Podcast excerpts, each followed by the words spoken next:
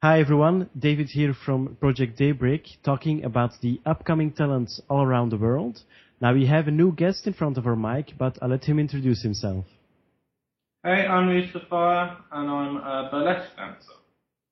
Now, of course, um, because I've seen uh, your, your page already, you're quite a variety act. Yeah, I do. Um, ranging from burlesque right through to sideshow and aerial arts. And since when have you started it? Uh, is it something that you always wanted to do when you were younger, or? Um, I was a dancer from a very young age, and I got into burlesque around 2009, and it just kind of spiraled from there. And is it uh, because you you uh, seen someone that inspired you, or is it just something you would like to try out, or? Um, yeah, kind of a bit of both. I was hanging around with the right crowd at the right time. So um, you were inspired by, by fellow uh, dancers then, or fellow yeah. burlesque. Uh... Yeah. Okay, and, and I, I, perhaps because um, you always say that that um, someone who is artistic, someone who wants to do performing arts, there is kind of a suggestion when they are still younger. You know, something that leaps to them, or, or is it something that you've always been attracted to when you've seen on television, or is it really at a, at later age, or? Um, I guess I guess all through my life, really. I like I've always liked performing arts, and um, I think it kind of runs in the family a bit. Like my sister does performing arts. Um, my mum's really arty. My dad's quite arty occasionally. Um, so I guess it runs in the family, but um, it's just pushing like burlesque is such a wide variety now, and it's tr- push, it's pushing boundaries, and it's now pushing each artist to find a new way of doing stuff. Now, of course, I think also it's a bit uh, important to to be unique uh, in your profession. Um, and I see a lot of pictures pass by, and I don't see twice the same picture. You know, you're always doing something new. Where do you get your inspiration from? For that matter, of course. Um, my I prefer things a bit darker. Um, Tim Burton is a very big. I love all of his films and his books. So I guess my like different stage characters come from that sort of style, a bit twisted, a bit dark. Now, of course, for our listeners, um, if they haven't seen any of your works yet, um, what are can you name some of the characters you perform? Because i've seen a lot of characters to be honest because uh, I, I, love what you're doing. I, I love seeing you on stage. Uh, it's too bad that we don't have an artist like you here in belgium. So perhaps there's a need for you to come to belgium. There is a festival so i can always see. Uh-huh. There's a, there are a lot of festivals. Um, i don't know if there are many burlesque festivals. I know there are burlesque acts on different festivals yeah, so perhaps uh, I'm pretty sure pretty much every country now has a festival. and uh, for for your characters, uh, um, they're always Lou Safire. It's always me. Um, my main act that I'm most known for is um, I do a Black Swan, which is my take on Swan Lake, which mm-hmm. is um, it's all, all starts out Victorian, dressed in black. Um, it's all done on ballet point with a feather fan, black feather fan dance. Um, and then as it goes throughout the strip and the story tells itself, um, I strip into white and then the finale. So it just goes from black to white and how like the swan turns back to their human self. Okay. In my case, not in Swan Lake's case. And um, of course, because um, like I said, you, are quite unique in what you're doing. Um, how, how is it?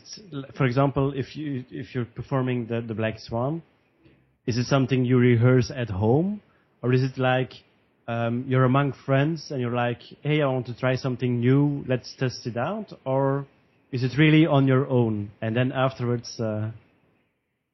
Um, I am one of those that I don't rehearse which we should, and I shouldn't admit that, but I don't rehearse, no. Um, I learn the music, and I know what I should be doing. I work out in my head what I should be doing at what point in the music, and the rest of it, it just go with the crowd really. And if the crowd enjoy it, then I enjoy it. And if they don't enjoy it, I make them enjoy it. yeah, of course, it's uh, a bit um, extravagant. So Yeah. I, I can can uh, presume that you get uh, sometimes like mixed feelings from your audiences, or Especially being a bloke, because it's it's not such a new thing anymore that some audiences aren't prepared for boylesque. okay. And, and that's what something you noticed during the show, I can presume. um, some I do, yeah. And, and do you pay special attention to them to get uh, them eased up, to get them into the burlesque, or It depends. depends Depends on how they've taken it. If they're enjoying it, then I'll play with them. If they're not enjoying it and I'm in a good mood, then I will make them enjoy it. and Can um, be my victim. what was your your your uh, let's say best uh, performance up to now? Something where you were like the the whole crowd is loving me, the whole crowd is enjoying this. Um, there's been so many. Um, I'd have to say possibly Stockholm Burlesque Festival. That was really good, and Cabaret Roulette in uh, Madame Jojo's in London. Okay. A good crowd. So it was uh, definitely the crowd that uh, you loved, or what was perhaps the venue, or It was the whole thing, like the the production of the of the night, uh, the venues, uh, the audience are a big help. Um, just the whole thing, really. and well, shows are good to do. Are there any music venues or, or other venues you would like to perform, like your stage dream? Um, Burlesque Hall of Fame in Las Vegas would be amazing. Um, I think that's every burlesque dancer's dream, is to get recognised by them. Okay. So you're already in contact with them, or? Um, not yet. but you know, um, dreams are there to be made true, so why not? uh, eventually, I'm going to start um, touring some more in Europe, and then move into America, and then work my way across America, hopefully, and just go everywhere. Now, is it something you already do full time at this moment, or? Uh, it's not my full-time job. This, um, I'm a tattooist by day, uh, and this is my nighttime and weekend job. Yeah, it's it's like a, kind of like a superhero, you know, Yeah, accountant by day, superhero by night. yeah. now, um, like you said, you, we've been to Stockholm. You you want to travel in New York and and the States. So there is a demand for variety acts, and uh, you get to tour all across the world, or Uh, yeah, there's there's a big demand. Yeah, if you're, if it depends because each promoter is looking for a different artist. So if you're the artist that they're looking for, or you're doing a style that they want, hmm then you'll make it. It's all about being unique, like we talked about before. It's you need to be offering something different to everybody else, and that will get you the work. and and plenty of showgirls out there. yeah, of course, uh, uh, there are a lot of uh, girls that want to be the, the showgirl, especially in Las Vegas, of course. Um, but it's yeah something that's that's been seen for decades now. is, yeah. yeah. Now, if you would have unlimited money, unlimited funds, what would be the dream act? What would you like to do? Uh, perhaps with different elements, with, with multiple persons, of course, and not use only, but your dream act. What would you like to do on any stage you like? Oh, um, um, I don't know. Completely uh, surrounded by gold or silver, diamonds everywhere. Um, I love diamonds. Um, I don't know. Each of my routines, they kind of just. I don't plan them; they just come. I'll hear a bit of music and I'm like, oh, I really like that, and then it kind of just escalates from there. I'll have this music in my head and then I'll just see a bit of costume and I'll be like, okay, that can work with this. Where's this going to take me? And then my acts kind of develop over months of, um, I'll have the main gist of it and then I'll start performing it and then over months and months of performing it, then it's finally finished. It takes a long time. Mike. Yeah, you're preparing for the yeah. Lots of diamonds and lots of feathers. Okay. And of course, um, because you tour a lot, um, you get a lot of different crowds, a lot of different, uh, yeah, type of persons. Let's say it like that. Yeah. Um, I, yeah, it's not a question of who do you like most, but who's most open to burlesque. For example, because um, I've heard from music artists um, that in Europe people enjoy the music more. They're really passionate about the music. They experience the music more. And in the States, it's like, yeah, I'm, I'm just going to that concert or that concert. But it's like, um, like they say in French, a fait divers. Um, it's uh, just a random cause. It's not something special. Where here in Europe, we're all like, yeah, I'm going to um, Avicii or Bastille or uh, Bruno Mars. It's like like a milestone in their life, you know. Yeah. Do you get that same feeling that people are more um, into your act, uh, more living through your act in Europe than, for example, in America, where they're just like, okay, I'm seeing a show and Um, I think in in London and the UK, burlesque is a big thing, and people lo- go to shows like they would go to concerts. But I don't think, unless they're really into it, then they know the different performers. As a performer, then we'll go and see the people that we like admire. I don't really know, but New York, the burlesque scene is big as well. They have like shows every night. And and do you notice a lot of um, like uh, competition, a lot of burlesque uh, actors, or because There's I a lot of competition. Yeah. yeah, Yeah.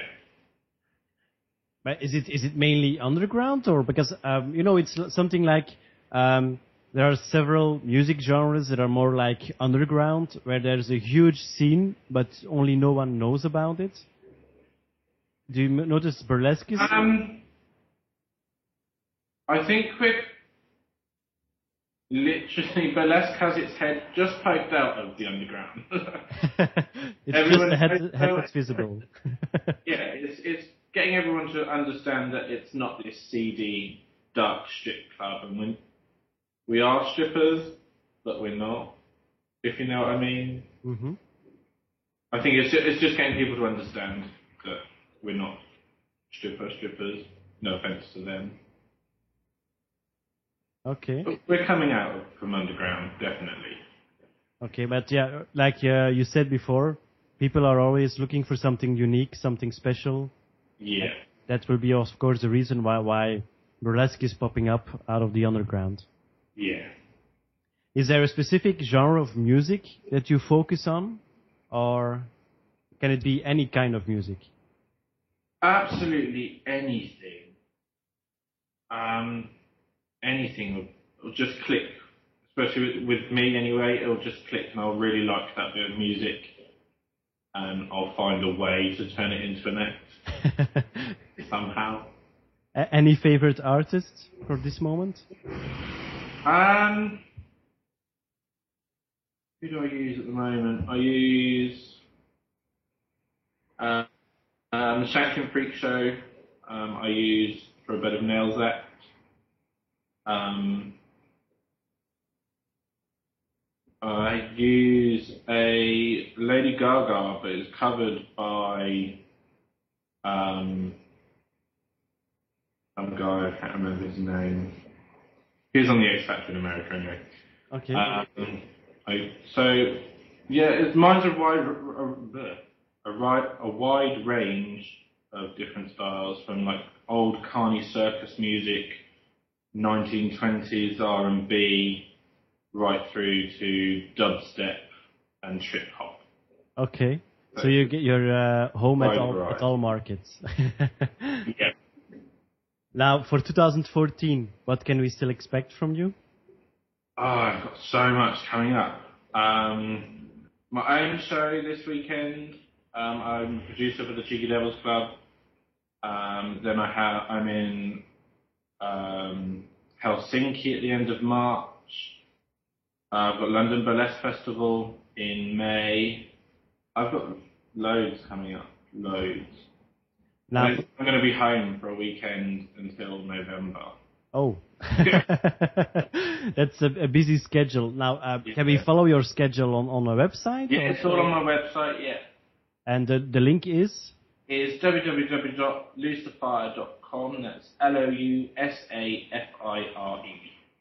okay. And of course, we can follow you on Facebook, Twitter. Yep. Uh, Yeah, I'm on Twitter. I don't really use Twitter a lot, but I'm on there. Okay, so Facebook. Um, any Facebook, others? There all the time.